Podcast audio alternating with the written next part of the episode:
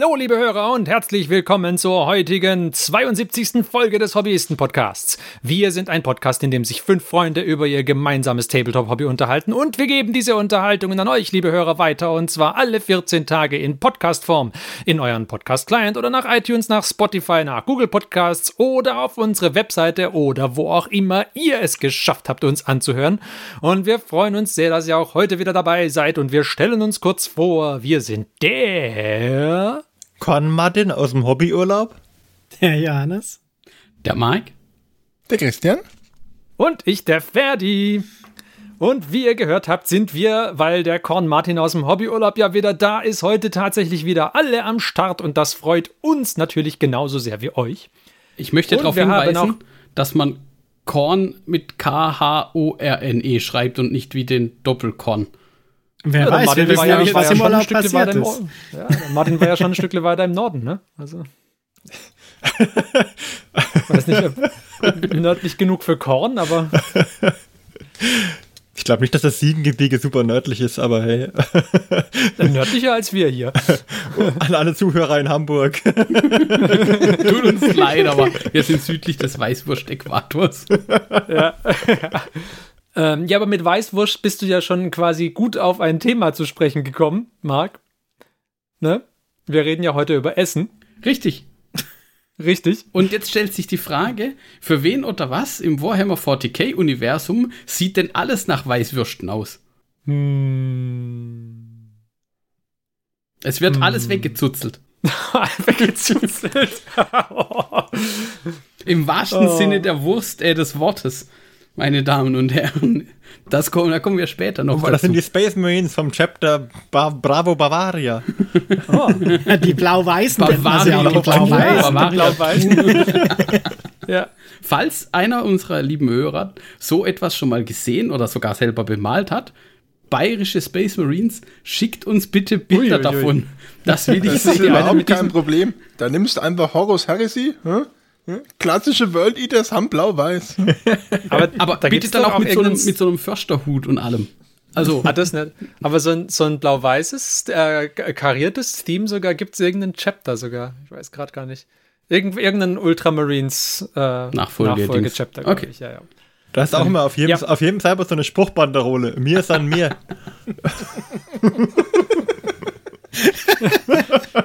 wir reden gleich übers Essen. Aber vorher haben wir äh, noch ein anderes Thema.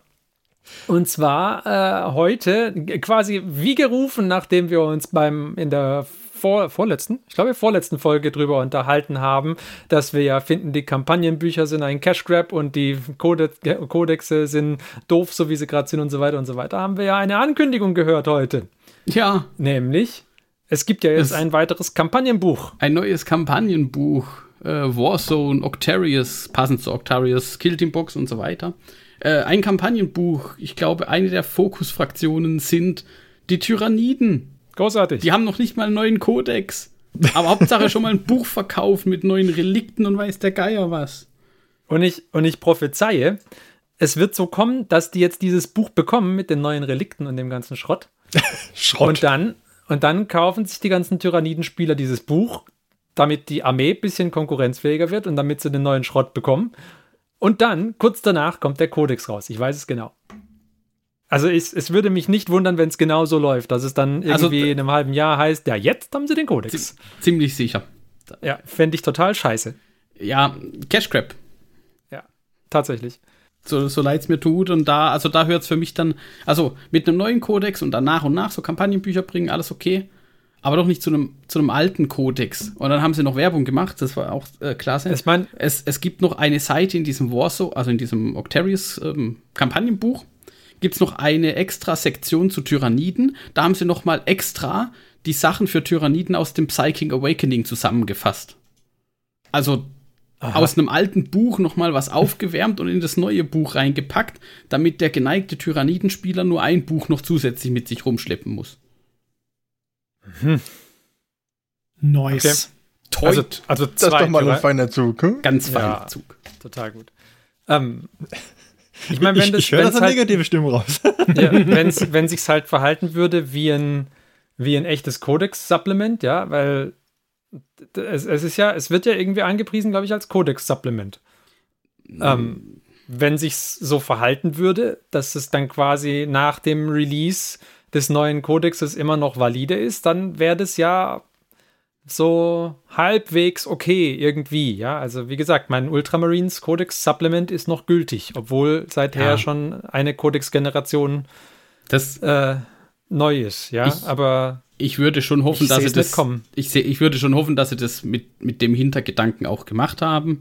Und ich weiß jetzt auch, also bitte, äh, liebe Hörer, vor, mit Vorsicht zu genießen, ich weiß nicht, was da alles drin ist. Das, was äh, angeteasert wurde in den Community-Artikeln, war im Prinzip einfach nur ähm, neue Relikte, neue Warlord-Trades, ähm, noch so ein paar Stratagems, glaube ich, neue und so weiter und so fort. Also so ein bisschen wie halt in einem Kodex zu jedem noch mal so ein bisschen was extra dazu. Du meinst wie in den Psychic Awakening? Also so ein bisschen wie Psychic Awakening. ich würde jetzt halt tatsächlich hoffen, dass sie das mit dem Hintergrund eines neuen Kodexes schon geschrieben haben und es dann eben die Gültigkeit beibehält. Wenn nicht, wäre es halt, so leid es mir tut, furchtbar dreist. Also das, da ist dann für mich auch die Grenze erreicht und überschritten. Naja, wir werden sehen. Also mich würde es wundern, wenn es seine Gültigkeit behalten würde. Aber wir werden sehen. Ähm, okay. Aber das mal zu Neuigkeiten. Und dann, was hatten wir denn noch? Oh, wir hatten auch noch, was wir auch noch kurz ansprechen können, wir hatten auch neue Modelle. Wir hatten, wir hatten neue Modelle für die Black Templars. Uh, ja. Ja, wie, wie fand der Christian die denn? Ja. Unser Resident Black Templar Spieler. Ja. ähm, der Helfrecht. Äh, ich fand einiges ganz okay. Ich fand jetzt den Champion nicht so toll, weil die Brustplatte halt vollkommen blank war. Was mir jetzt nicht so zugesagt hat. Fand auch die Köpfe bisschen komisch und auch gerade die Helme, weil ähm, ich sag gerade mal, der Helm von Grimaldus, der wird ja in den Romanen immer als dieser Schädelhelm beschrieben, ne? der das Todesantlitz zeigt und dann kriegt er das Ding. Ne? Aber das, das ist was, was man einfach fixen kann. Da kannst du ja von so einem. Klar kann man es fixen. Von so einem Reaver Aber ich bleib doch meiner eigenen Lore treu. Hä? Ja, eigentlich schon, ja. ja? Aber gut. Den, ja. Also den Grimaldus, muss ich sagen, fand ich von den ganzen Releases am besten. Er ist okay. Er und, ist okay. Und, der, und der andere, der, der Marshall. Also nicht der Helbrecht, sondern der normale Marshall. Der ist auch gut. Das ist der, wo der, der die Axt hat, die den Martin gestört hat, wegen der fehlenden Ketten. Segen. der, der, ja. der Castellan, dieser Lieutenant. Nee, das, nee der, der war doch einfach ein, ein Marshall, oder? Marshall hieß der doch. Ach, ich weiß nicht. Ich hatte schon abgeschlossen, weil ich mir die Box nicht hole, weil ich die Preisleistung von der Box einfach abgrundtief gemein finde. Das habe ich, da habe ich tatsächlich nicht reingeguckt. Das sind, sind glaube ich, zwölf Modelle. Hm? Ein Redemptor, zehn oder elf andere Modelle und halt den Codex in limitierter Form für 150 Euro. Hui. Okay. Also schon steil. Also man kann das auch schön rechnen, wenn man es auf die Original-GW-Einkaufspreise runterrechnet. Dass man sagt, ja, da ist was gespart, das stimmt. Wenn man die einige einzeln kauft, ist es billiger. Aber ähm, ist immer noch ein Haufen Schotter für, für zwölf Modelle oder was das waren. ich meine, ein Modell davon ist ein Redemptor, der natürlich der schönste Dreadnought ist, der ja, gemacht ja, wurde. den es für 20 Euro bei Conquest gab. Ja, das ist, ja. Aber mhm. mittlerweile halt auch nicht mehr. Ja, ja, okay.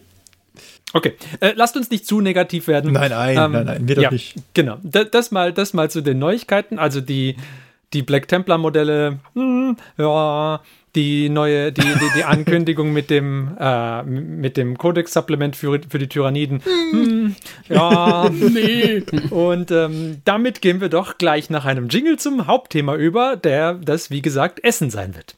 Bis gleich.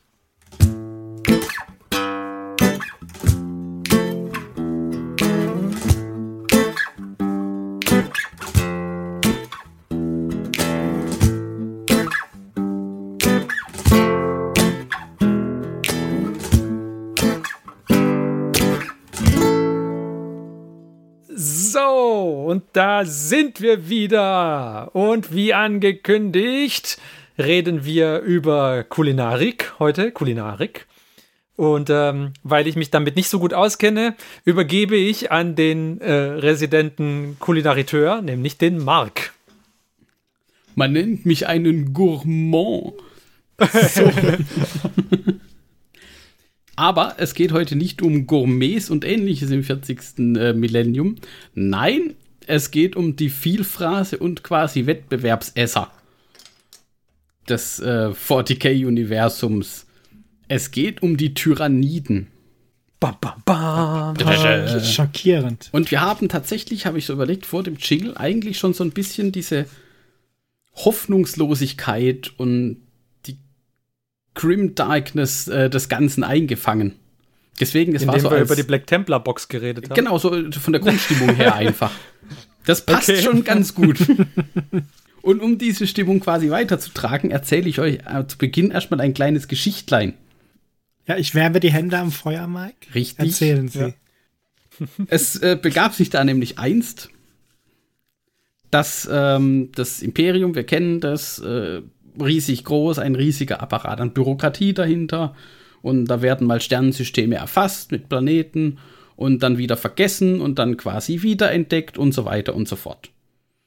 Und so kam es dann, dass auch so eine Expedition zu einer quasi Wiederentdeckung eines Planetensystems kam. Und ähm, dann haben sie festgestellt, naja, irgendwie so ein, zwei von diesen Planeten, die sehen nicht so aus, wie sie bei der ersten Katalogisierung ausgesehen haben. Bei der ersten Katalogisierung war da noch sowas wie Leben da, ein bisschen Pflanzen, ein bisschen Tiere und jetzt sind es irgendwie halt bessere Monde aus Fels, die da so kahl und nackig im All treiben. Bestimmt nur Messfehler. Ja, das ist dann auch tatsächlich das, was das Imperium daraus macht, weil ich meine, ähm, das war wahrscheinlich vor mehreren hundert bis tausend Jahren und das ging durch die Hände von weiß der Geier wie vielen hundert bis tausend Servitoren und Skriptoren und weiß ich was. Also, bisschen Schwund ist immer. Interessiert auch keinen, ist ja Wurst. haben die Tyranniden auch gedacht. Ist Ja, ja. Wurst. genau, ist ja Wurst. Zuzel weg. Und ähm, jetzt ist es so, ihr seid jetzt Mitglieder eines Regiments der Imperialen Garde und ihr seid äh, auf einem Planeten stationiert, auf dem so eine Art Außenposten ist, von dem aus diese äh, Expeditionen zur Katalogisierung, erneuten Katalogisierung quasi dieses Systems stattfinden. Ihr seid auf Tyrann Primus.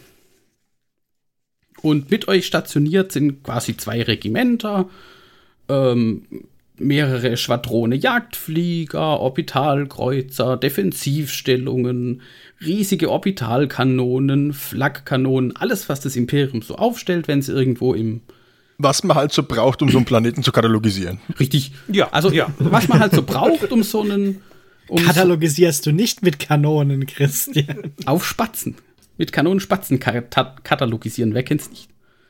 Und alles, was man halt so braucht, um so einen äh, Grenzwelt-Außenposten halt aufrecht zu erhalten. Von dem aus halt diese Expeditionen starten. Und ähm, ja, das Ganze geht so immer weiter vor sich hin. Und irgendwann kommt aber ein, ein so ein Katalogisierungsschiff, so ein Entdeckungsschiff, kommt plötzlich zurück zum Planeten voller Panik und berichten, dass sie irgendwie am Rande des Systems so eine Wolke aus merkwürdigen Schiffen oder Gebilden gesehen haben. Die wollten das untersuchen und wurden von irgendwelchen Minen halb zerrissen. Sind dann zurück zu der offensichtlichen Basis. Und ähm, naja, dann hielt man erstmal dafür, okay, Alarm. Gab es erstmal Alarm, alle bereit gemacht und kampfbereit und bla. Die äh, Jagdschwadronen wurden aufgetankt, die Kreuzer sind ins Orbit und so weiter und so fort.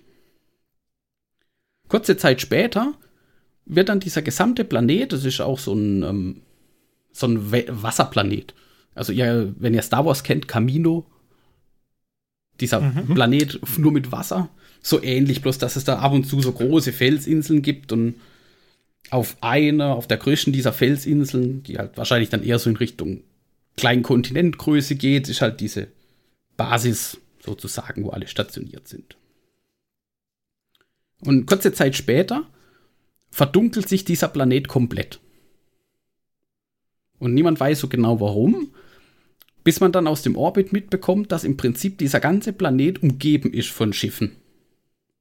Aber nicht von Schiffen, wie man sie so kennt, sondern von Schiffen, die irgendwie ganz merkwürdig organisch aussehen. Also als wären sie gezüchtet worden, als wären sie gewachsen. Und niemand weiß, was es ist. Und kurz danach geht es dann auch plötzlich los. Aus diesen Schiffen stürzen sich quasi fleischgewordene Drop-Pots runter. Und die ersten werden noch von den ganzen Kanonen zerrissen. Und es kommen aber immer mehr und es kommen immer mehr, es kommen immer mehr und dann landen welche im Wasser, manche landen auf Land. Und es hört einfach nicht mehr auf. Und dann kommen die ersten Organismen aus dem Wasser. Irgendwie so langgliedrige, bisschen wolfsartig mit langen Klauen und geifernden Mäulern und die stürmen da halt an. Und die ersten Wellen werden noch zurückgeschlagen, weil ich meine, das ist ja immer noch ein Außenposten, ja, der ist besetzt mit erfahrenen Veteranen und Maschinengewehrnestern und Kanonen und so weiter und so fort. Kein Problem. Es werden aber halt immer noch immer mehr. Und dann tauchen plötzlich auch die ersten fliegenden Organismen auf und greifen an. Die Jagdflieger werden dann auch einer nach dem anderen abgeschossen oder abgeschossen in Anführungszeichen, weil manche werden auch einfach zu Fall gebracht, indem sich immer mehr von diesen komischen Viechern dranhängen. Und während der ganzen Zeit kommen immer noch irgendwelche Sachen aus dem Himmel geregnet. Und so geht es dann eine Weile und es wird gekämpft und gekämpft und zum Schluss wird um jeden Meter gekämpft. Aber die, äh, die Garde fällt immer weiter zurück oder muss sich immer weiter zurückziehen. Die Verluste werden immer größer. Die ersten Orbitalkanonen fallen aus, weil irgendwelche riesigen äh, Organismen, Aliens, was auch immer, so groß sind, dass die einfach so eine Kanone umrennen können. Eine andere Kanone fällt aus, weil dann plötzlich so viele von diesen kleinen Krabbelfiechern kommen und sich da einfach reinstürzen, dass die irgendwann komplett verstopft und sich selbst zerlegt. Und niemand weiß genau, was los ist und irgendwann sind so die letzten Überlebenden haben sich zurückgezogen in so eine Art Festung, die halt in der Mitte ist, offensichtlich, weil das ist ja dann so das Hauptquartier. Und der Marcos, der diese Expedition zur Katalogisierung befehligt und auch überwacht, der fängt irgendwann an, all das, was sie so gesammelt haben, an Bildmaterial, an Aufzeichnungen, an Protokollen, über diesen Angriff in eine Datenkapsel zu packen und versenkt die als letzten Akt irgendwo tief in den Planetenkern rein. Also ein riesig, richtig langer Schacht und schmeißt die da einfach rein. Weil wegschicken war nicht mehr, oder? Wegschicken, also der ganze Planet ist komplett umhüllt. Mhm. Da, da geht nichts mehr raus. Auch der Warp scheint irgendwie nicht mehr so zu funktionieren, wie er soll. Also alles ganz merkwürdig. Also wie von der Außenwelt abgeschnitten, dieser Planet. Und er versenkt noch diese Datenkapsel und kurz danach sterben dann halt auch die letzten so. Und das könnte jetzt. Habe ich die ganze Zeit gewartet, dass du sagst, schon dann kommen die Ultramarines und retten sie alle. Nein. Oh, Nein. Das ist keine gute Geschichte. Ende. so. Und dann noch mal ein ganzes Weilchen später kommt ein Inquisitor vorbei. Ein Inquisitor. Inquisitor Kryptmann. Und der ging davon aus, dass er da so einen Meeresseeplaneten-Dings halt vorfindet. Was er stattdessen findet, ist ein komplett lebloser Felsen, der da seine Orbitalbahn zieht. Und er wusste, da sollte eigentlich Leben drauf sein und vor allem sollte dann ein voll ausgestatteter Grenzposten des Imperiums drauf sein. Da ist nichts mehr. Dann macht das, also daraufhin beginnen sie das zu untersuchen und finden dann irgendwann diese Datenkapsel werten das Ganze aus. Und weil das im Tyrannensystem geschehen ist, bekommen diese Xenos-Bedrohungen den Namen Tyranniden. Mhm. Aha. Also dann haben sich die Tyranniden diesen Namen nicht selbst gegeben. Nein. Und warum sie den sich nicht selbst gegeben haben, da kommen wir später auch noch dazu. Sie nennen sich selbst die. Ja, ungefähr. Und weg wie so ein Spaghetti und dann weg. So. Was jetzt im Nachhinein betrachtet oder außer, außerhalb von der Lore, also aus Lore-Perspektive betrachtet passiert ist, Kryptmann hat das Werk der Hive Fleet Behemoth entdeckt. Eine Schwarmflotte. Das hat, hat das Imperium auch erst später quasi gelernt, dass es da ganze Schwarmflotten gibt. Und ähm, sie haben das entdeckt und haben dann natürlich als erstes versucht, das Imperium zu warnen, dass da irgendwie eine neue Xenos-Bedrohung existiert. Aber auch das war nicht möglich, weil die Astropathen sind nicht durchgekommen. Also da kam dauernd nur, also da kam nicht mal ein Freizeichen quasi. Und ähm, sie haben Sehr dann so ein paraphrasiert. Sehr schön paraphrasiert. Sie haben, sie haben dann auch äh, anhand der Planeten, die schon so aussahen, die konnten, also danach konnte man ja erklären, warum die Planeten so aussahen, wie sie aussahen, die eigentlich anders hätten aussehen sollen.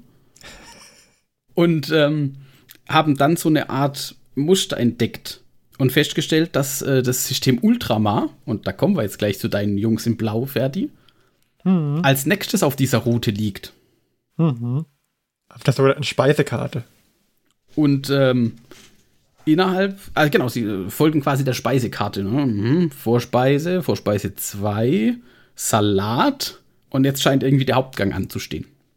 Aha, aber da haben sie sich geschnitten, jawohl. Äh, ja, sie haben Ja, ein bisschen. also unter Einsatz von irgendwie so ein paar austauschbaren Astropathenleben äh, hat es der Inquisitor dann auch tatsächlich geschafft, eine Nachricht äh, nach Ultramar durchzubringen. Und auf mysteriöse Art und Weise schaffen es ähm, die, die, die Inquisitionsflotte, die da mit dabei war, schaffen es vor den Tyranniden nach Ultramar. Hm. Und ähm, sie treffen sich dann mit äh, Kalgar, Manius Kalgar. Und kurz darauf kommt es dann im sogenannten oder später dann sogenannten ersten äh, Tyrannid War. Ähm, also im ersten tyrannischen Krieg, wie auch immer man das übersetzen will. Ähm, auf zu einer Schlacht bei McCrack. Und Nicht nur bei, sondern um, oder? genau.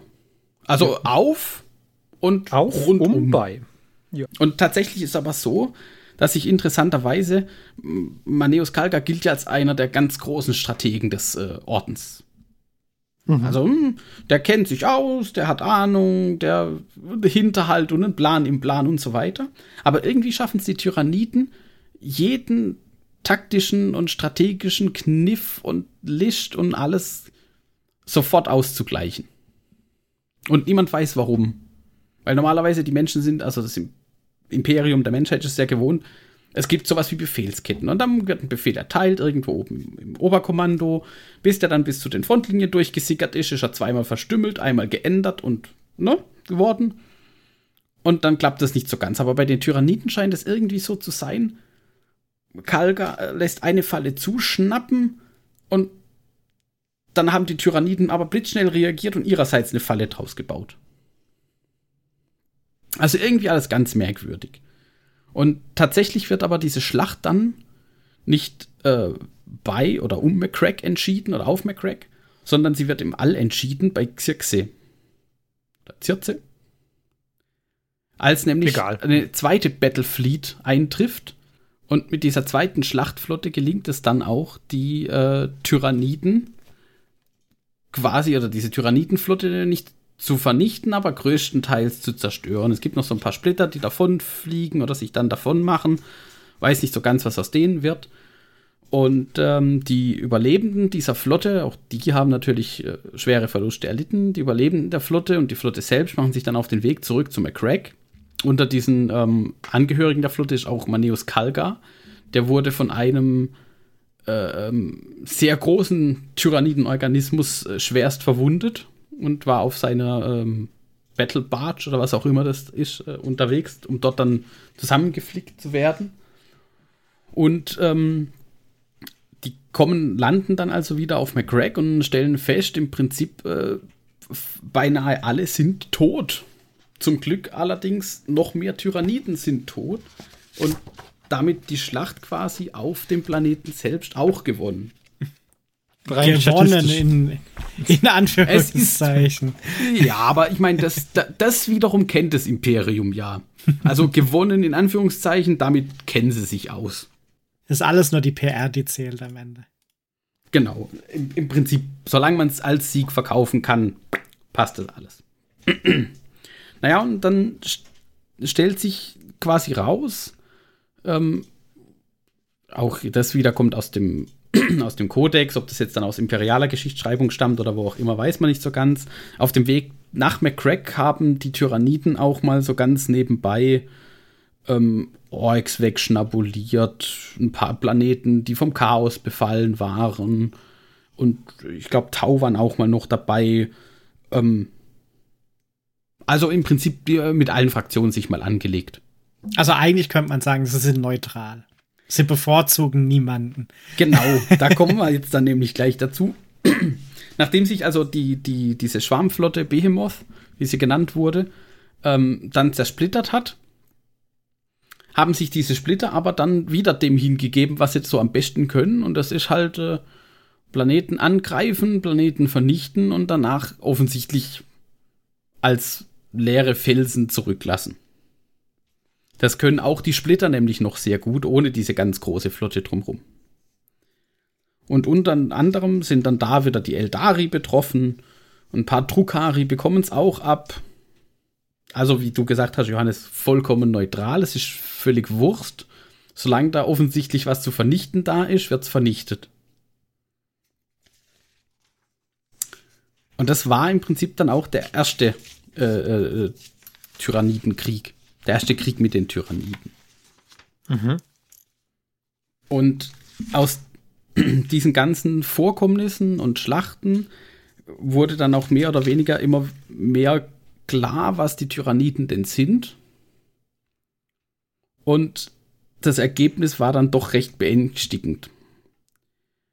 Diese Tyranniden kommen von außerhalb der Milchstraße.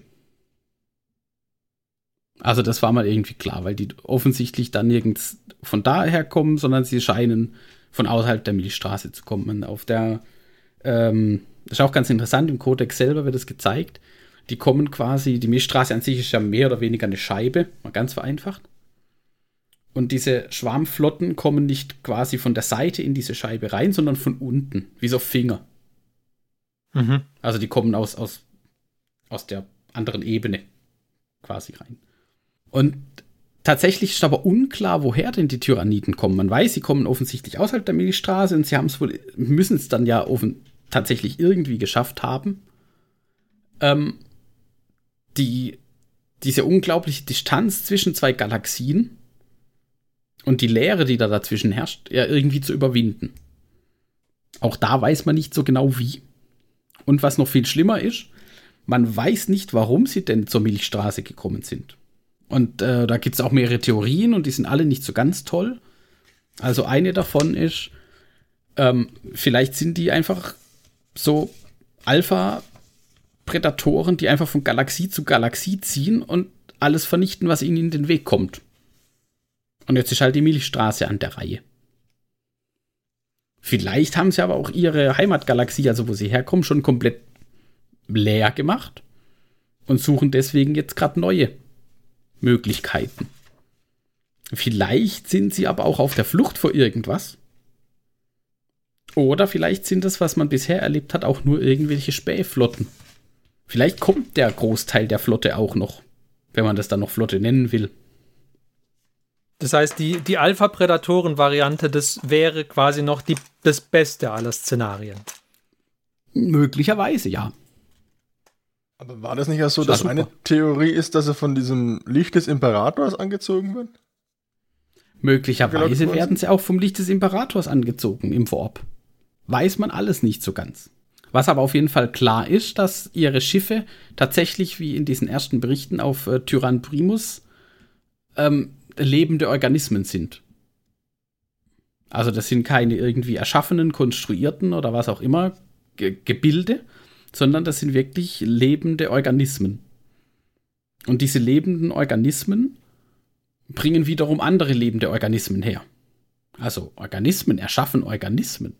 Wie pervers. ähm, und äh, die können da also quasi. Der Mechanikus. Hm? Ja, ja, das ist. Äh, vielleicht träumen manche vom Mechanikus auch davon. Teile. Ei, ei, ei. Und irgendwie scheinen diese Also äh, die scheinen aus Biomasse im ganz groben Sinne zu bestehen. Tatsächlich scheint es auch das Ziel von denen zu sein, nämlich alles wieder zu Biomasse zu machen. Und ähm, das passiert so ganz grob, indem sie einen Planeten vernichten, dann alles so mehr oder weniger verflüssigt wird, in großen Pools gesammelt und dann mit irgendwelchen riesigen Türmen und speziellen Organismen, die dafür extra, extra gebrütet werden im Prinzip, wird es dann hoch zur Flotte geschafft. Und dort wiederum wird es dann wahrscheinlich für Reparaturen eingesetzt, um neue Organismen zu erzeugen und so weiter. Und interessanterweise sind es aber nicht nur die Schiffe, die aus dieser Biomasse irgendwie entstehen oder zu entstehen scheinen. Es sind auch diese ganzen äh, Organismen zum, im, im Kampf scheinen so zu sein. Aber nicht nur diese Organismen, auch deren Waffen. Also die haben nicht wie ein Space Marine zum Beispiel jetzt einen, einen Bolter, der irgendwo in irgendeiner der Schmieden des Mars gefertigt wurde oder wo auch immer. Sondern deren, deren Waffen, die sind halt irgendwie fest verwachsen, zumindest bei den Organismen, die Schusswaffen haben. Und die verschießen auch keine Projektile, die irgendwie raketengetrieben sind oder sowas, sondern das sind halt wie kleine Käfer, die die verschießen. Also da Bohrkäferkanone. Quasi, ja. quasi eine Bohrkäferkanone, wie bei Half-Life diese. Mit so zielsuchenden Käfern auch. Also alles, alles wird aus Biomasse gemacht. Und alles wird zu Biomasse gemacht. Das ist der Trick. Und man, und man weiß halt nichts darüber, weiß man das auch, weil egal wie viele Grußfrequenzen man öffnet, sie auch nicht antworten. Genau, das, das ganze Ding bei den äh, die Tyranniden an sich, die scheinen so eine Art Schwarmbewusstsein zu sein. Das erklärt zum Beispiel auch, warum diese äh, Kalgas-Tricks und Tipps und Tricks nicht funktioniert haben. Oder nur sehr kurzzeitig, weil das Schwarmbewusstsein quasi mit einer Nullverzögerung neue Befehle auch umsetzen kann und auf äh, geänderte Gegebenheiten. Also die haben keine Befehlskette, die erst hoch und dann wieder runterlaufen muss, sondern das passiert halt quasi innerhalb von einer Sekunde oder Millisekunden. Die haben auch kein Ehrgefühl. Nee, die haben, die haben gar nichts, die haben gar nichts, die haben einfach nur Hunger. Und im hm. Prinzip ist auch jeder Organismus, alles, was so eine Schwarmflotte hervorbringt, ist nur auf ein einziges Ziel und auf einen Zweck ausgerichtet nämlich erst vernichten oder Widerstand brechen, dann verflüssigen und dann wegschnabulieren. Und das, auch die Organismen selber ver verflüssigen sich dann. Also die, die, die Gorns, diese, diese kleinen Griblies mit ihren Krallen oder mit ihren Kanonen und auch die großen, die lassen sich quasi genauso bereitwillig dann wieder verflüssigen durch spezielle Organismen, um dann wieder von der High Fleet aufgenommen zu werden. Also die werden nicht irgendwie wieder bei, der, bei einer imperialen Armee abgesetzt, kämpfen, erobern den Planeten, werden dann wieder abgeholt, eine Garnison bleibt zurück, sondern nö, sterben dann quasi freiwillig und werden quasi dann wieder konsumiert. Mhm, okay. Und diese, die, ähm, die niederen Organismen, hat man auch schon festgestellt, auch in den Schlachten, dass diese ähm, niederen Organismen eben, die haben auch keinen eigenen Willen, sondern die werden nur von diesem Schwarmbewusstsein kontrolliert. Das heißt, wenn da niemand ist, der denen irgendwie Befehle erteilt, wenn man das schafft, die quasi zu isolieren, und äh, das Schwarmbewusstsein scheint irgendwie über den Warp zu funktionieren. Das erklärt nämlich auch den ähm, Schatten im Warp, den die Tyranniden hinterlassen. Das war ja auch das Problem, dass zum Beispiel äh, der Inquisitor Kryptmann nicht nach Ultramar durchgekommen ist mit seinen Nachrichten für lange mhm. Zeit, weil eben dieser Shadow Schatten im Warp noch sehr lange da hängt, wo die Tyranniden mal waren. Es ist allerdings unklar, ob das eine beabsichtigte ähm, Ausstrahlung quasi ist der Tyranniden oder halt eine Nebenwirkung dieser ähm, Schwarmkontrolle sozusagen. Mhm ändert aber nichts daran, dass ein Planet, der von Tyranniden angegriffen wird, ähm, quasi schon eine ganze Weile vor der Attacke völlig vom, von der Außenwelt abgeschnitten ist.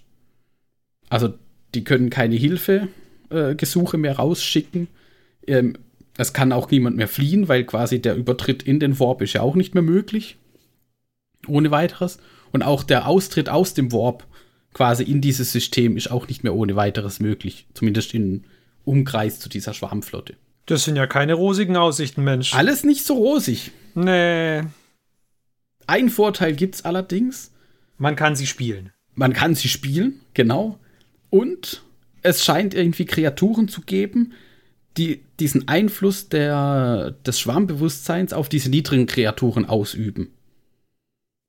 Meistens sind die dann ein bisschen größer und imposanter und so, natürlich, offensichtlich. Und wenn die mal ausgeschaltet werden, dann verfallen auch mal ganze Abteilungen von diesen kleinen in irgendwelche Rasereien und zerfleischen sich auch im Zweifelsfall mal gegenseitig.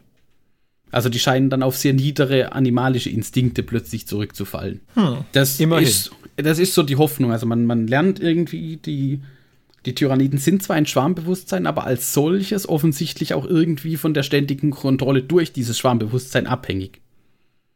Also die, die, die breite Masse bei so einer Invasion, bei so einem Angriff, die ist halt nicht selbstständig in der Lage, diesen Angriff zu koordinieren.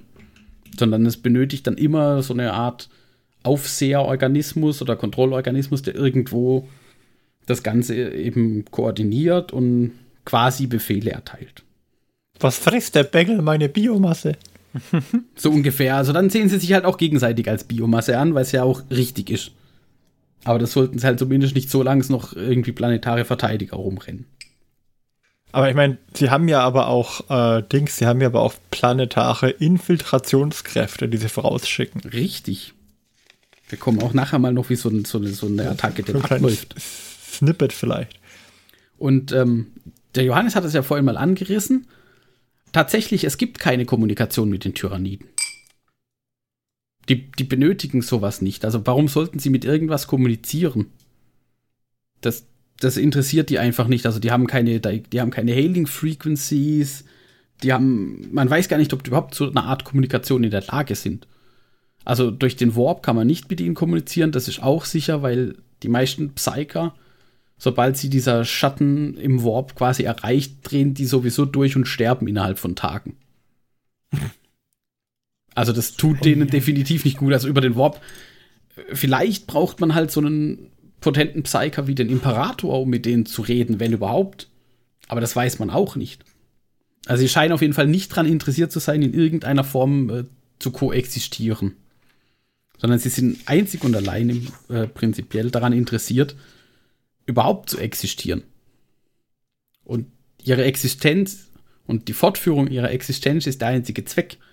Also die sind im Prinzip die, die absolute und, und komplett kompromisslose Interpretation der Evolution.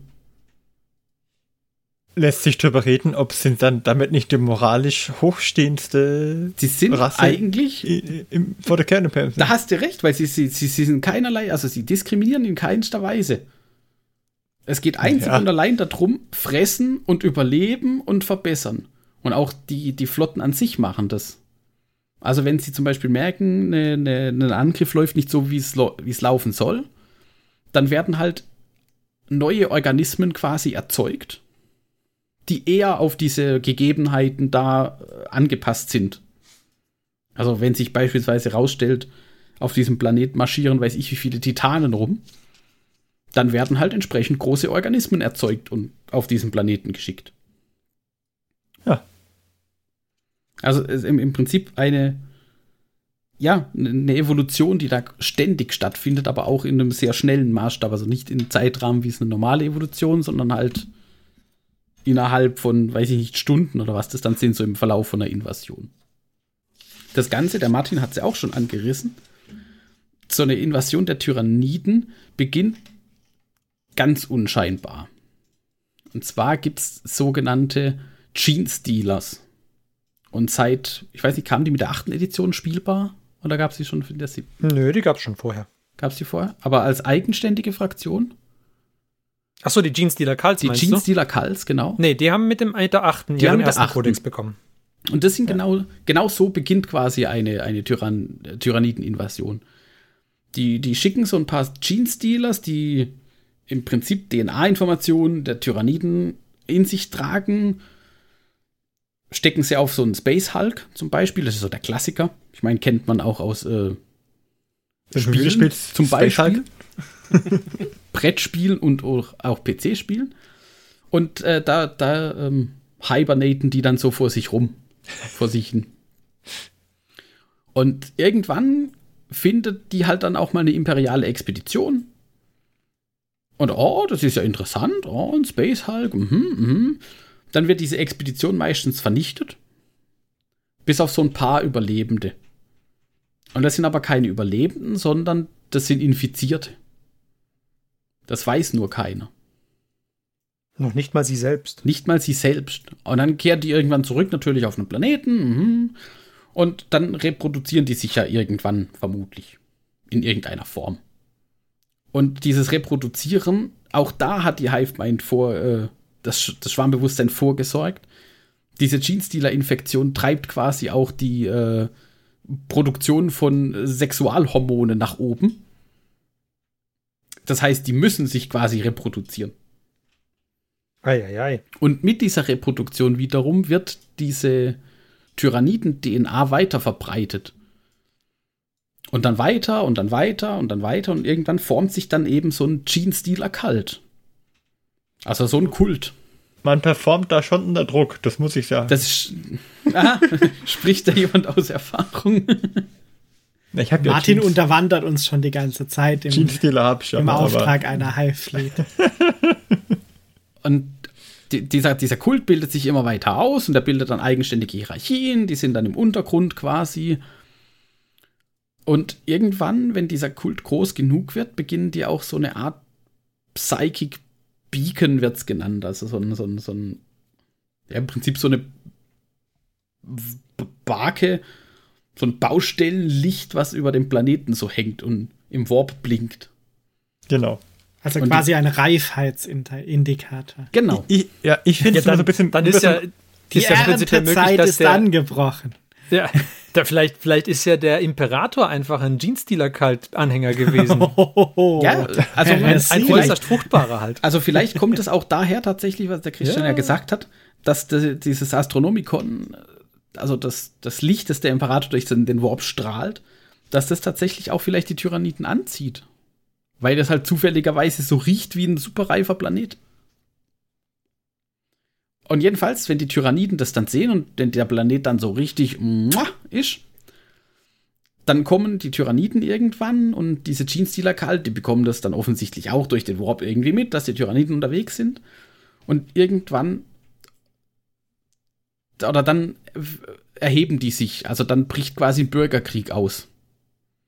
Und meistens sind zu diesem Zeitpunkt die Genestealer Kalt schon so weit verbreitet auf einem ganzen Planeten und so zahlreich, dass die dann halt auch äh, eine, eine, eine ernstzunehmende Gefahr ähm, quasi zu dem äh, für den Planeten darstellen.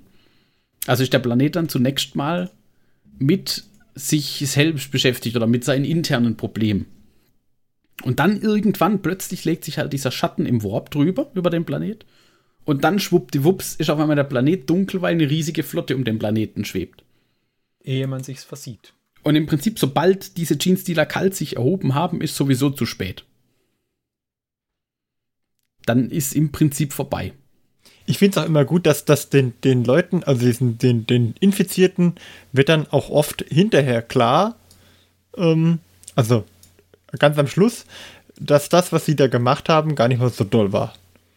Also genau. So, Aber im Prinzip auch die Genestealer kalt sind am Ende Biomasse. Genau. Also die erhalten keine Belohnung ja. Äh, aber auch die, die, die Tyrannidenorganismen an sich erhalten ja auch keine Belohnung. Die werden genauso verflüssigt und wieder aufgegessen. Da, da ist es. Und das ist das Verrückte, dass, dass, also, dass die halt tatsächlich dann am Schluss ähm, auch gefressen werden. genau. Aber das, das wussten die nicht, weil die halt nur durch dieses, durch diesen, diesen merkwürdigen Instinkt oder was auch immer gesteuert wurden. Und die, die, ähm, diese Invasion an sich läuft dann auch ähm, so ab, dass da quasi zunächst mal, wie auch vorhin beschrieben, in diesem Tyrann-Primus-Beispiel, also da werden zunächst mal äh, die ganzen Gorns äh, runtergeschickt. Im Prinzip. Und ähm, dann, also so kleinere Organismen, die fangen dann erstmal an, alles zu überrennen. Und dann schickt äh, die Schwarmflotte je nach Bedarf auch nochmal andere Organismen nach. Also gibt es Tyrannid Warriors, also Krieger mit größeren Kanonen und mehr Rüstung, um zum Beispiel irgendwelche Widerstandsnester zu brechen. Und äh, das geht dann immer größer. Also diese, diese, äh diese Organismen, die werden auch immer größer. Und dann gibt es noch äh, Hive Tyrants und Swarm Lords. Und äh, diese Swarm Lords zum Beispiel haben den, die Auswirkungen auch im Spiel dann, dass sie quasi ähm, so eine Reichweite haben, in denen sie halt Kontrolle über andere ähm, Tyranniden-Einheiten ausüben. Und die sind dann im Prinzip, funktioniert es so ein bisschen wie so ein Space Marine Captain oder sowas auf dem Feld, der halt sein, die Truppen um sich herum nochmal sammelt und mit denen irgendwie eine eigenständige Operation ausführen kann. Also der ist ja clever genug, dann zum Beispiel um zu erkennen, ja, da hinten ist jetzt ein Widerstandsnest, wir könnten jetzt aber hier umgehen oder was auch immer und das dann auszuführen. Und dafür sind dann zum Beispiel diese Hive Tyrants und Swarm Lords und sowas zuständig. Okay. Und im Prinzip alles darauf ausgelegt, den Widerstand entsprechend zu brechen und alles am Ende dann nochmal gibt es äh, spezielle ähm, Organismen, die quasi nochmal alles verflüssigen, eben in diese Pools und dann, ich glaube, das hat man auf, auf Terrain und sowas schon gesehen. Diese äh, Kapillartürme der mhm. Tyranniden. Die wachsen dann so aus dem Boden und quasi bis hoch in die Atmosphäre, bis hoch zu den Schiffen, die da oben rumschweben. Und von dort aus wird das dann alles eingesaugt und am Schluss sogar noch die Atmosphäre und diese Kapillartürme an sich werden dann quasi auch noch von unten her wegge weggegessen. Und dann hast du zum Schluss halt genau das, was man am Anfang da gefunden hat in diesem äh, Tyran-System, nämlich so ein paar nackte Felsbrocken auf ihrem Orbit, wo vorher mal ein Planet war. Das finde ich ein bisschen schwach, dass sie den nicht auch mitnehmen, muss ich sagen. Ja, aber da ist ja, das ist ja keine Biomasse mehr. Ja, nee, aber. Aber ich glaube, die saugen auch Mineralien auch mit auf. Ne? Die Orks wiederum finden das bestimmt cool, weil die nehmen das Ding dann und machen es zu so einem Mond, auf dem sie rum eiern können. Ja. Ja, und im Prinzip so läuft es halt ab mit den Tyranniden. Die, die saugen aber doch, glaube ich, auch die Mineralien mit auf. Hm? Ja, aber vielleicht haben sie irgendwann einfach von dem einen schon genug. So, was weiß ich. Nee, sie haben sie es. Nein. Sie, sie haben wenn, genug. Die Tyranniden wie wenn die Adventszeit vorbei ist irgendwann und du möchtest keinen Lebkuchen mehr haben, so. Genau, aber die Tyranniden verdrücken also, quasi tagtäglich LKW-Ladung an Lebkuchen. Allerdings glaube ich auch, dass ich ein bisschen wie die Tyranniden bin. Bei mir wäre es, glaube ich, egal, es könnte nicht genügend Lebkuchen geben. also ob jetzt tatsächlich, ich habe mal nachgeguckt, ob die jetzt tatsächlich auch Mineralien und sowas mitnehmen, weiß ich nicht, aber wahrscheinlich brauchen die genauso Spurenelemente wie wir auch in unserer Nahrung. Also Spurenelemente und Soldaten. Im, aber im auf der anderen Seite, wo ist da der Unterschied, ob der imperiale Soldat, der bekommt ja auch ähm, na, wie heißt das? Äh, Kopfstarch. Kop Kopfstarch, genau. Und äh, ist jetzt, glaube ich, kein. Ja, ich meine. Aber die wissen es nicht. das, was der Tyrannide bekommt, ist halt noch frisch. Das ist halt der Unterschied. Er ist nicht, nicht verarbeitet quasi. Bio. Gesünder wahrscheinlich. Bio, Bio. Bio. Ja. Den Tisch kommt heute. Ein, ja. Ah, das ist doch schon mal ein gutes, äh, eine gute Zusammenfassung. Jetzt ist es schon recht spät, aber wir würden ja doch gerne noch ein bisschen äh, reden, auch so über die Spielweise und vielleicht noch ein bisschen über die Modelllinie. Also lasst uns doch mal ein wenig auf diese Sachen eingehen. Also zur Spiel Wie spielen die sich denn?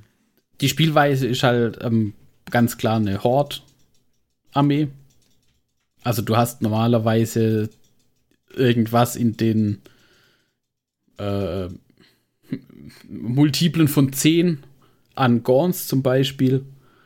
Ja, aber äh, ich, ich finde gar nicht, dass es so arg hordig sind eigentlich.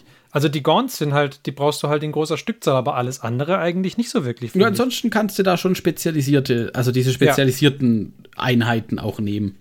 Ähm, ja. Kommt auch immer so ein bisschen, je nachdem, was du halt spielen willst. Kompetitiv ist halt dann wieder ein anderes Meta und so weiter. Ja, das ist aber mehr, ja. du kannst da schon auch spaßige Sachen machen. Also du brauchst natürlich so ein paar, also so mehrere große Einheiten von Gorns brauchst, ziemlich sicher, um halt auch Objectives zu halten und sowas. Sind die die einzige Troops Choice eigentlich? Oder haben die noch was? Ich glaube, Homerganten, Thermaganten und so. Homergons, Thermagons. Ja, aber also gibt es irgendwas, was nicht auf Gant endet, was eine, was eine Troops Choice ist, meine ich. Ich weiß nicht, die Warriors oder so. Homagons, äh, Tyrannid Warriors. Tatsächlich. Okay. Wenn die Warriors Jeans- auch Jeans Troop Stealers. Choice sind, ja, okay, gut, dann, dann musst du sie gar nicht hordig spielen. Also mit Gene Stealers oder Tyrannid Warriors, da brauchst du eigentlich nicht so viele. Ja, doch, Jeans Stealers spielt, schieb- spielt man auch eher. Also, die kosten auch so wenig und sind so klein, dann spielst du normalerweise auch mehr. Ja. Okay. Bei den Warriors bei- tatsächlich weniger. Aber die, also beim Spielen an sich haben die halt den Nachteil, ähm, dass die auch nicht so wahnsinnig viel einstecken können und dann hast du nicht so viele. Und dann Ja, schmerzt Wenn du stattdessen aber halt drei, 30 Gaunt-Einheiten hast, ja, pf, sterben halt mal 10 bei so einem Redemptor, ist ja egal. Die Ja, restlichen 20 hängen dann dran. Wie diese Druiden. Aber ich habe sie tatsächlich, muss man jetzt auch hier noch dazu sagen, ich habe noch keine Tyranniden gespielt bisher. Ja, ich habe gegen Tyranniden gespielt, aber die waren nicht so arg hordig. Also die, Ich das ging. Ja, aber da war ja auch ein bisschen versteckte Sachen mit dabei.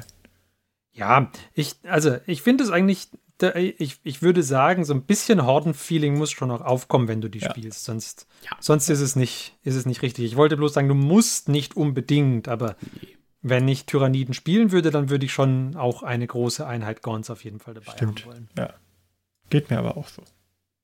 Also man, man möchte ja schon dieses Feeling erzeugen von, Ja, ja, genau. ach du Scheiße, hier kommt plötzlich so Welle after Welle nach Welle von, von diesen kleinen Krabbelfiechern. Ja. Und wer das überlebt hat, der wird dann über den Haufen geschossen von irgendwelchen großen Stampfern. Das ist die perfekte Welle. Das ist der perfekte Gaunt. So ungefähr. Okay, aber dann, ähm, dass sie, wenn wir bei der Spielweise gerade sind, dass sie keinen super aktuellen Kodex haben, haben wir ja vorher im Anfang schon betont. Das erwähnt. ist Sie haben- natürlich ein bisschen Sie haben noch schade. eine achte Edition. Aller- Allerdings an der Stelle auch ein Einwurf. Ähm, sie spielen sich, also zumindest was ich so an Battle Reports bisher, ich gucke die ja gerne nebenher, auch beim Malen. Und was man da so gesehen hat, sie sind besser in die neunte Edition gekommen als so manch andere Armee. Tau. ähm, es geschafft hat aus der achten Edition rüber. Mhm. Also sie sind auch in der neunten Edition mit einem achten Editionskodex nicht schlecht. Man muss sie allerdings, ich glaube, jetzt noch ein bisschen, man muss die Liste noch ein bisschen gemeiner quasi bauen, damit man auf einer, auf einer höheren Ebene eine Chance hat. Aber ich meine, das macht jetzt. Ich vermute, das ist jetzt so meine aus, aus dem, was ich bisher gesehen habe, ich vermute, dass man mit einem achten Editionskodex Tyranniden bei, wenn wir unter uns spielen, vermutlich ein bisschen mehr Spaß haben kann als mit Tau beispielsweise. Okay. Mhm.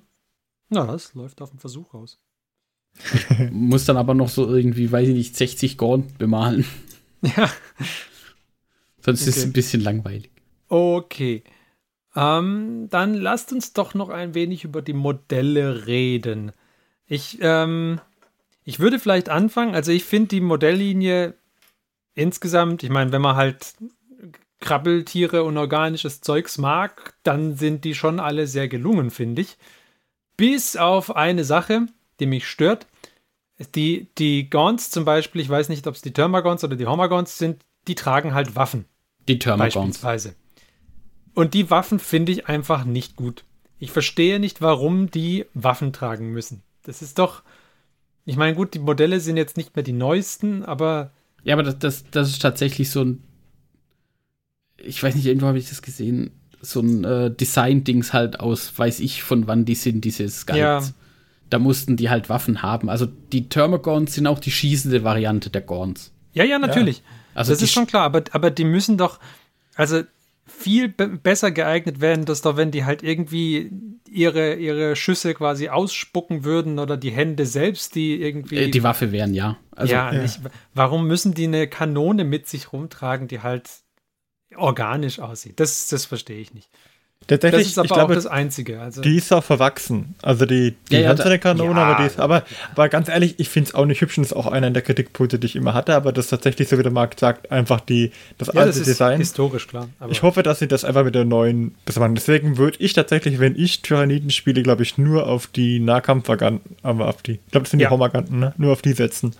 Nicht, weil die Spiele nicht irgendwie cooler wären, sondern einfach nur, weil's, weil ich es lustiger fände, wenn die die einfach überrennen und gar nicht auf Schießen setzen, weil sie sagen, ja, wir gehen mal auf Masse, weil wenn er stirbt, was ist der Bonus davon, ähm, wenn er denn, wenn er den, wenn er überlebt, um den zu erschießen? Wenn er stirbt, ist er Biomasse, wenn er lebt, ist er Biomasse. Ist, äh, gut, sie müssen mehr Energie aufwenden, um den dahin zu bringen. Vielleicht wird es dann aber, aber, auch zäher, die Biomasse, weiß man es, wenn sie Stress Ist ja haben. nur eine Energiegleichung dann, um zu sagen, hey, okay, es kostet mich mehr Energie, den im Nahkampf, also anzurennen und, und den zu besiegen und es kostet so und so viel, so und so viel Biomasse. Ähm, ja, ich glaube, dass das, da, da fände ich nur Nahkampfwaffen einfach stylischer. Aber vielleicht bin ich da einfach anders da geprägt an der Stelle. Ich wollte gerade sagen, da, da nee, schlägt der Korn Martin wieder durch. okay, das war mein, das war mein Kritikpunkt. Ansonsten finde ich an der Modelllinie immer mit der Prämisse, wenn man, wenn man das organische Zeugs mag, ja, da jeder, der irgendwie Alien geguckt hat und gemocht hat, wird hier an der Modelllinie wahrscheinlich seine wahre Freude haben. Da ist gar nichts dran auszusetzen. Das sind 1A Monster. das, hast, das hast du jetzt schön gesagt. Gell?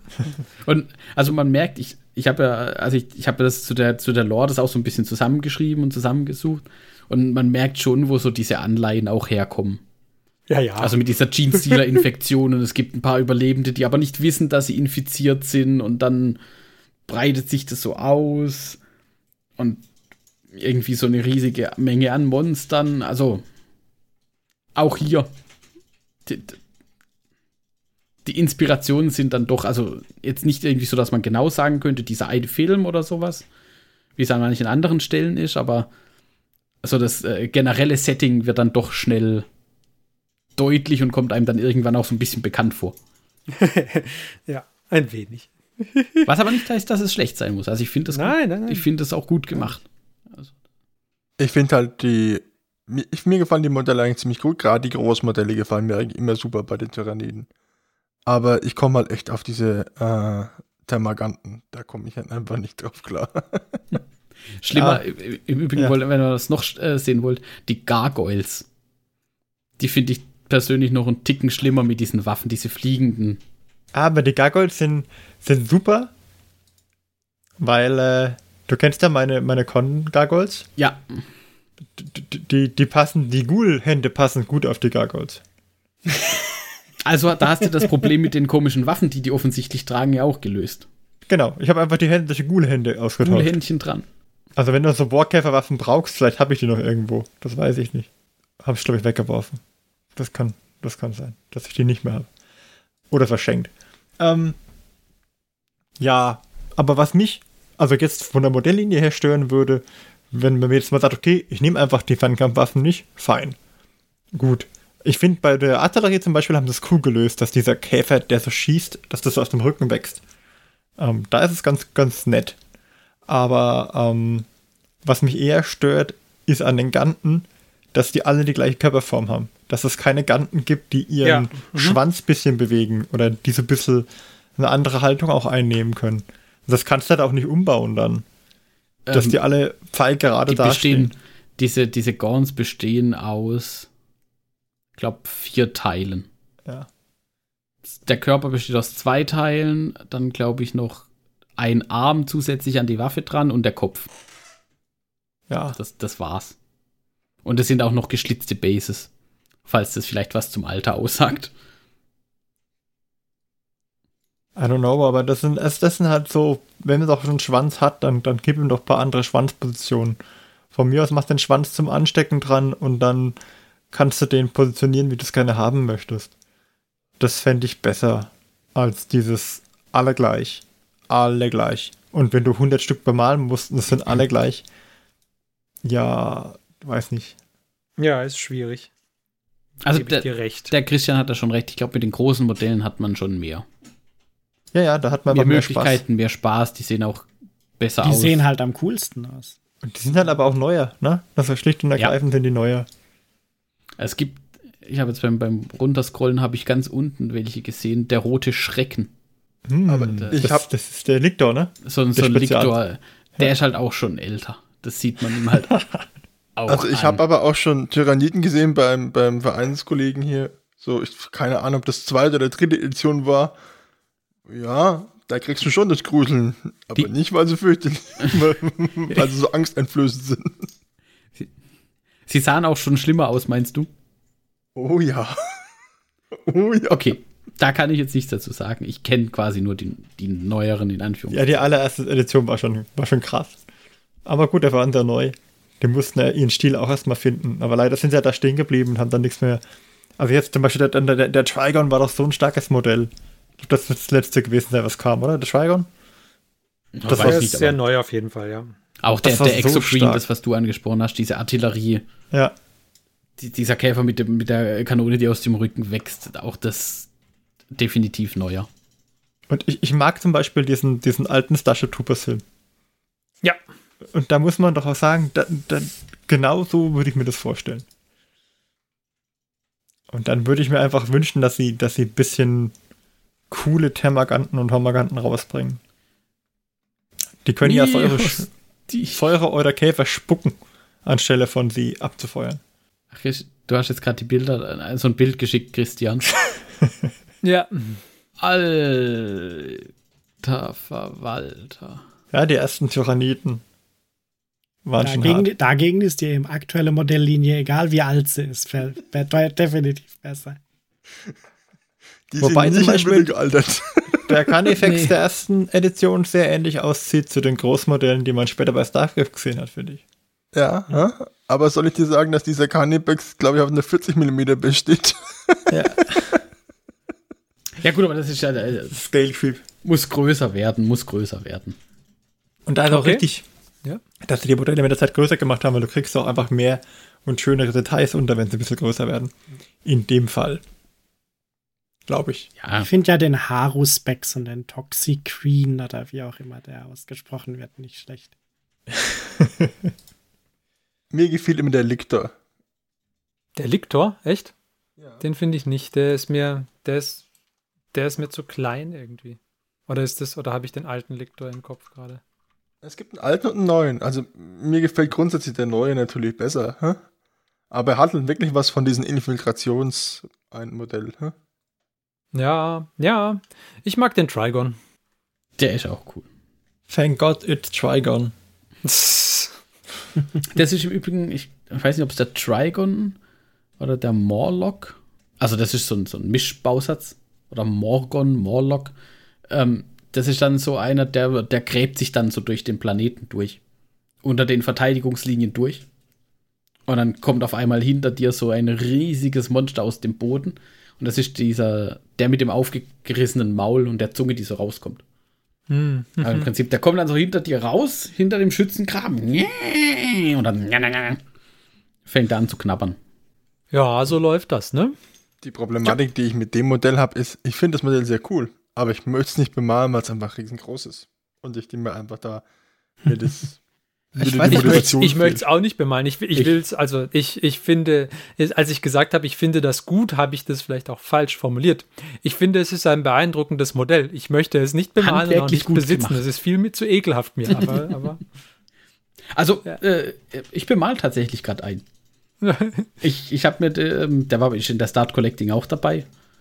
Ähm, und ich habe da eine Mischung aus diesem Trigon und dem Morgon gebaut, weil es mir eigentlich relativ wurscht war. Ich wollte nur, dass es möglichst widerlich aussieht.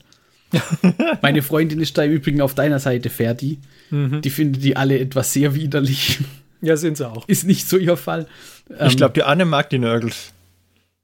aber Okay, das war übertrieben. ich gab schon böse. Äh, Ähm, macht aber Spaß zu bemalen, ist aber tatsächlich relativ anstrengend, weil es halt echt ein großes Modell ist.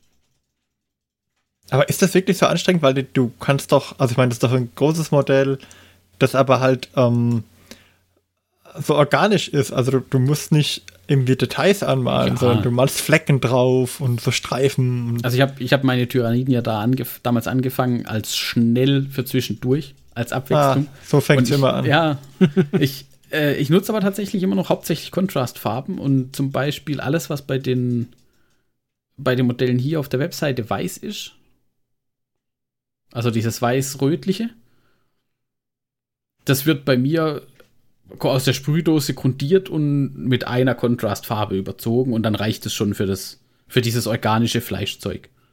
Mhm. Und ich gebe mir beim Panzer dann halt noch mal ein bisschen mehr Mühe, da kommen dann auch noch mehr Highlights drauf. Aber das reicht dann eigentlich schon.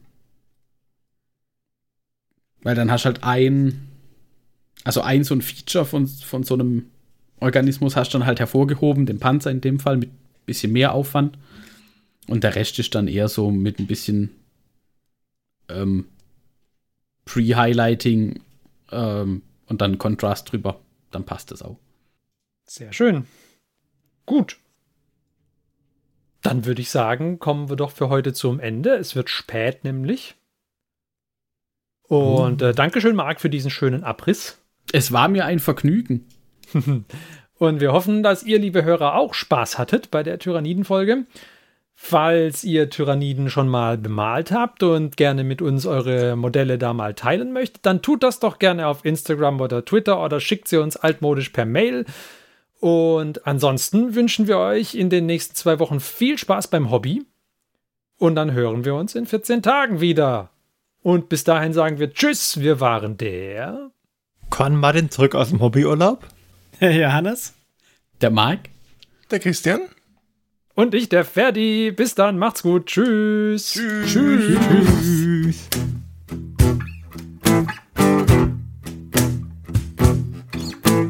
Diese Folge des Hobbyisten Podcasts ist geschützt unter einer Creative Commons Attribution Share Alike 4.0 International Lizenz. Wenn ihr die Hobbyisten kontaktieren möchtet, besucht uns auf Twitter unter twitter.com slash diehobbyisten, besucht uns auf Facebook unter facebook.com slash diehobbyisten oder schreibt uns eine E-Mail an info at diehobbyisten.net. All diese Informationen findet ihr auch auf unserer Homepage unter www.diehobbyisten.net.